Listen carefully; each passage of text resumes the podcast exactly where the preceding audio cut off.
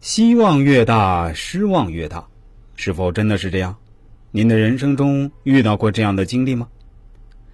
在一些国家，竞选期间奔波劳碌，到处演讲，声嘶力竭，但到投票那天，却静静回到自己的故乡，等待结果。一切准备好了，就可以让心平静下来。唯一平静的心，可以在遇到纷扰的局面时冷静面对。一切已有注定的结果，事成事败唯有天知。有点像天宫一号升空前所做的准备一样。而莫问前程，是当结果有了，成功开香槟庆祝，发表胜利演说，多谢这个，多谢那个。失败则恭喜对方，感谢选民，感谢所有出过力的人，一切都是顺其自然进行。胜利者开始新的工作准备，失败者也无需逃亡，或可以担任反对党要职，或可居功下野，归园田居，享天伦乐。为什么还会有这样一种说法，叫“希望越大，失望越大”？关于这句话，我是这样理解的。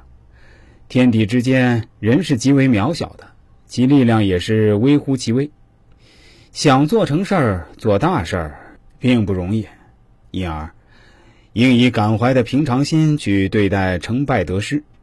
一件事儿你想做并做成了，是天道酬勤，是上天对你的恩幸；败了，是天公不作美，是命运对你的磨练。所以，面对失意挫折。要保持泰然自若，不必颓废丧志，不要轻举妄动，更不要逆天道而行。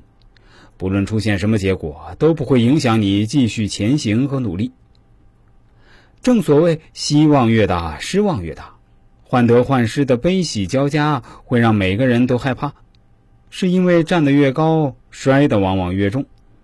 如果说喜是天堂，悲是地狱的话，那么患得患失。就如同人在天堂与地狱之间不停的穿梭，也许上一刻心情还因喜悦至极，烧起熊熊大火，下一刻却因悲伤带到地狱的冰点，忽冷忽热之间，很难从容与淡定的去为人与处事。有人说，足球运动员很难长寿，是因为他们在足球场上一会儿快速奔跑，一会儿又要马上停下来，因为没有缓冲。心脏因此要承受巨大的负荷与压力，所以特别容易功能衰退。我想人的心情也是如此吧。如果大家对这方面的知识感兴趣，想了解更多这方面的内容，可以关注一下我的公众号“周易面相大叔”，其中的“叔”是叔叔阿姨的“叔”啊。这个蓝色背景太极头像的公众号，千万不要加错了。另外，我的新浪微博也是叫“周易面相大叔”。也是蓝色背景的太极头像。